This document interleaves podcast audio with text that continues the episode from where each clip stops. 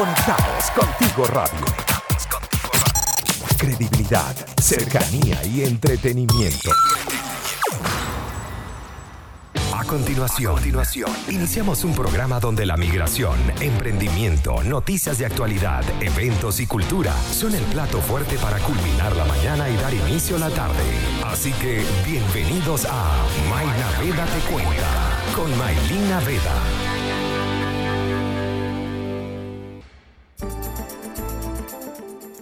Volvemos a Conectados Contigo Radio. Estamos en este minuto hablando o vamos a iniciar a hablar sobre la nueva ley migratoria.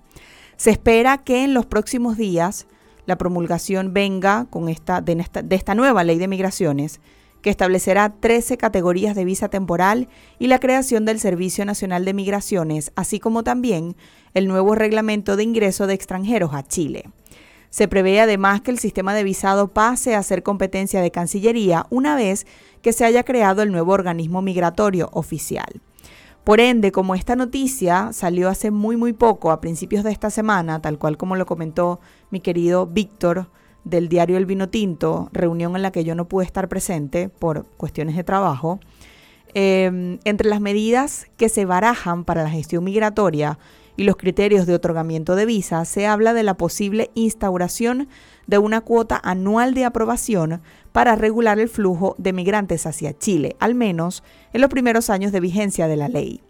Posterior a la, promulgación de esta ley se llevará a cabo también algo que muchos han nombrado y que saben que viene sí o sí una vez que sea promulgada, que es el proceso de regularización, donde obviamente lo que se ha destacado hasta el momento es que los migrantes que ingresaron de forma regular, es decir, por avión o vía terrestre e, ingresaron por PDI, tengan eh, desde hasta el 18 de marzo, perdón, podrán normalizar su estatus migratorio. Obviamente los detalles de esta etapa se desconoce hasta el momento. Recuerden, para quienes tienen ya tiempo acá, en el 2018, para abril del 2018, se realizó un proceso de regularización donde en su momento en situaciones normales, no en pandemia, habilitaron distintos puntos como estadios, colegios, para hacer estos trámites. Y efectivamente eh, había aglomeración de personas. Ahora, como estamos en pandemia, se desconoce con exactitud cuál va a ser la normativa que se va a tener para poder participar en este proceso y al mismo tiempo se desconoce cuándo va a iniciar. Lo primero que tenemos que conocer es, por supuesto, una vez que esté promulgada, esperamos que el gobierno, las fuentes oficiales, den la información de cómo sería este proceso de regularización. La nueva ley sigue en proceso en la Cámara de Diputados según indicaciones del Tribunal Constitucional.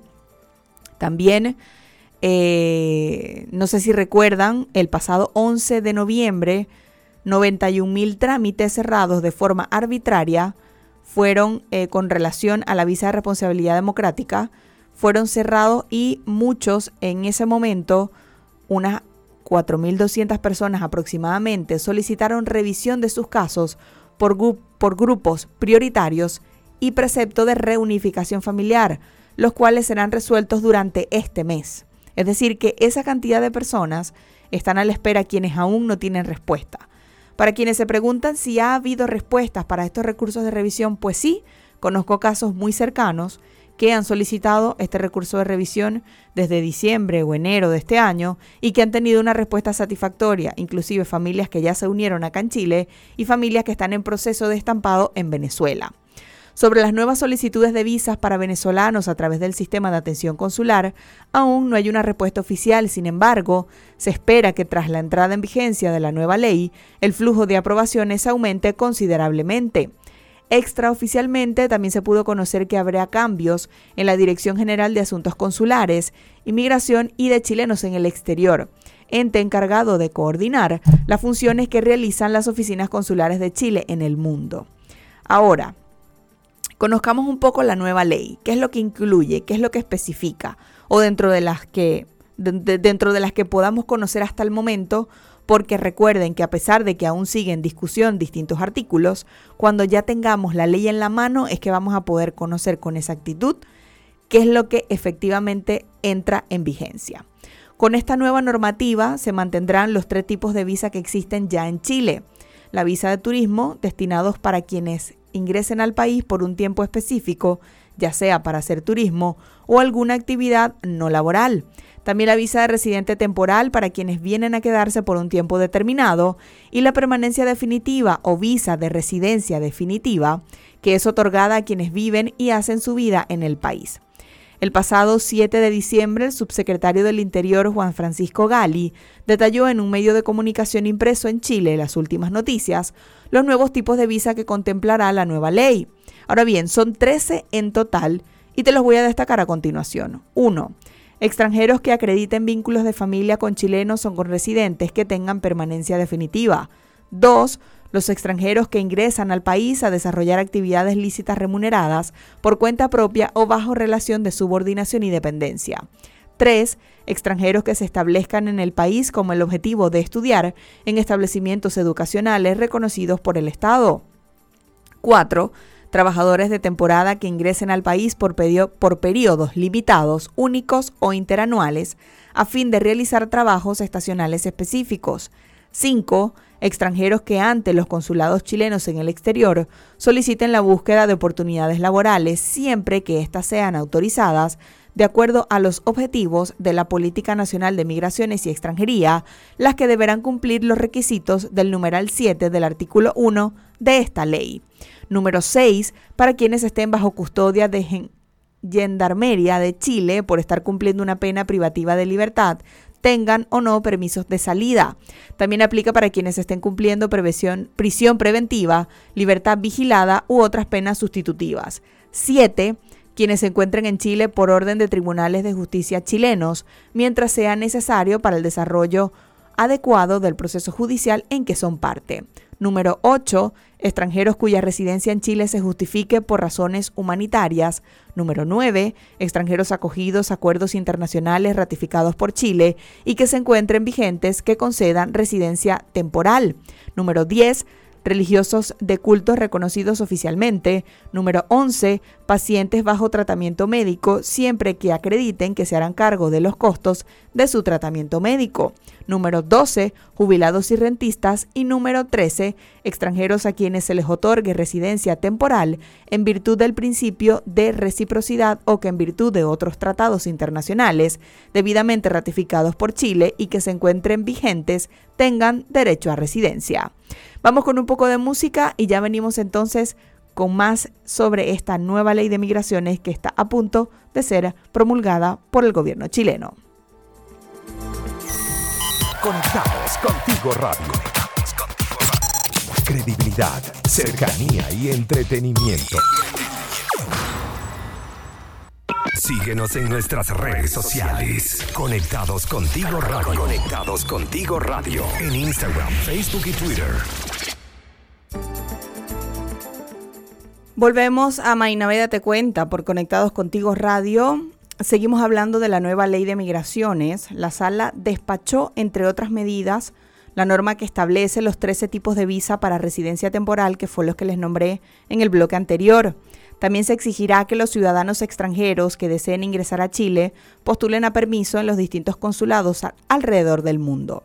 Cerca de ocho años estuvo en discusión en el Congreso el proyecto para una nueva ley de migración y extranjería que reemplaza a la actual norma que data de 1975. Este jueves la iniciativa quedó lista para convertirse en ley luego de que el Senado aprobara por 38 votos a favor y dos en contra el informe de la Comisión Mixta donde se reformularon 10 artículos. El cuerpo legal contempla, entre los principales cambios, la creación de un nuevo Servicio Nacional de Migraciones y la obligación de que personas deban postular a las respectivas visas en los consulados de Chile. Sin embargo, la diputada Catalina Pérez y el senador Juan Ignacio Latorre anunciaron una reserva de constitucionalidad, por lo que enviarían el texto al Tribunal Constitucional para revisar algunos artículos.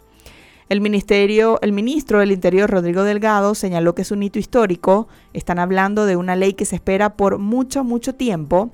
A su juicio, hace décadas debían tener una ley que se hiciera cargo de la migración de una forma segura, ordenada y regular, y además que recogiera los nuevos tiempos con respecto a los flujos migratorios. Ahora bien, ¿cómo funcionará este nuevo servicio de migraciones? La ley crea un Servicio Nacional de Migraciones y da un año de plazo para implementarlo desde su promulgación. Por primera vez se crearán direcciones regionales, ya que recuerden que hoy las gobernaciones están a cargo y los ciudadanos extranjeros que estén fuera del país y que quieran venir deban hacer sus trámites en el consulado respectivo y seguirlos de manera online. Esta institución será encargada de entregar las visas temporarias solicitadas en Chile y en el extranjero con un sistema automatizado de solicitudes de prórrogas de visa y permanencias definitivas. Ahora, muy importante destacar cuáles son las visas temporales que se entregarán. Álvaro Belolio, director del Departamento de Extranjería, explica que la principal diferencia que genera esta ley es que el extranjero deberá sincerar las razones por las cuales viene al país. Si quiere venir como residente, se establecen para ello 13 categorías, entre las que se encuentran, como les comenté, trabajo, estudios, reunificación familiar, trabajo temporal, razones humanitarias, además de otra visa destinada a buscar oportunidades laborales. También se incluye una especial para pacientes bajo tratamiento médico que los postulantes eh, deberán tramitar su visa y RUT antes de venir a Chile.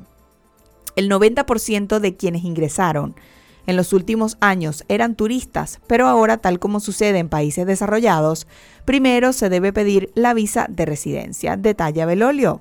Agrega que la norma actualmente permite que las personas ingresen a Chile como turistas y postulen en el mismo país a una visa. Ahora deberán llegar con una visa aprobada y estampada en el pasaporte.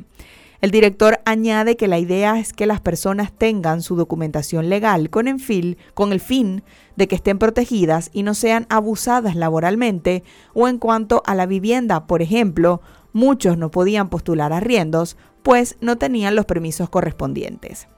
Ahora, importante destacar qué pasa con los migrantes que ingresaron por pasos no habilitados, como también lo denominan por trocha o por pasos clandestinos pues la ley establece que las personas que ingresaron antes de la promulgación de la ley tendrán seis meses para abandonar Chile y soliciten la visa en los consulados chilenos en el exterior, donde deberán hacer el trámite completo, no pedir visa en Chile. Eso no lo pueden realizar, no se pueden regularizar en el país, tienen que salir de Chile y pedir una visa en el consulado chileno en el país donde usted se encuentre en el momento.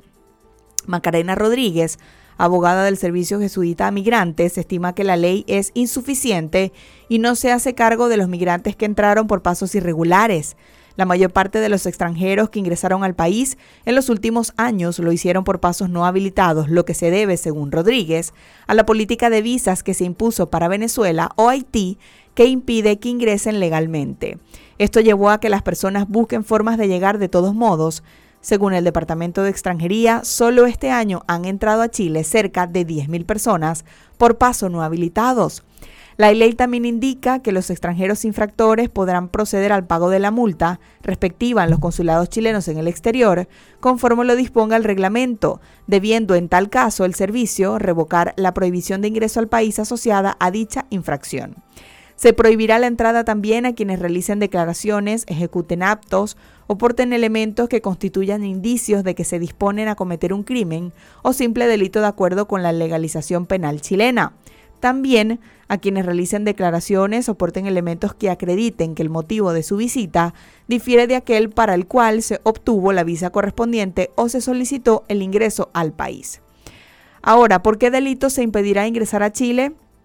En la nueva ley se aumenta la lista de delitos establecidos en el Código Penal por los cuales no se podrá ingresar a Chile. Dentro de ellos se incluye a personas condenadas por tráfico ilícito de estupefacientes, feminicidio, secuestro de menores y robo con violación, entre otros.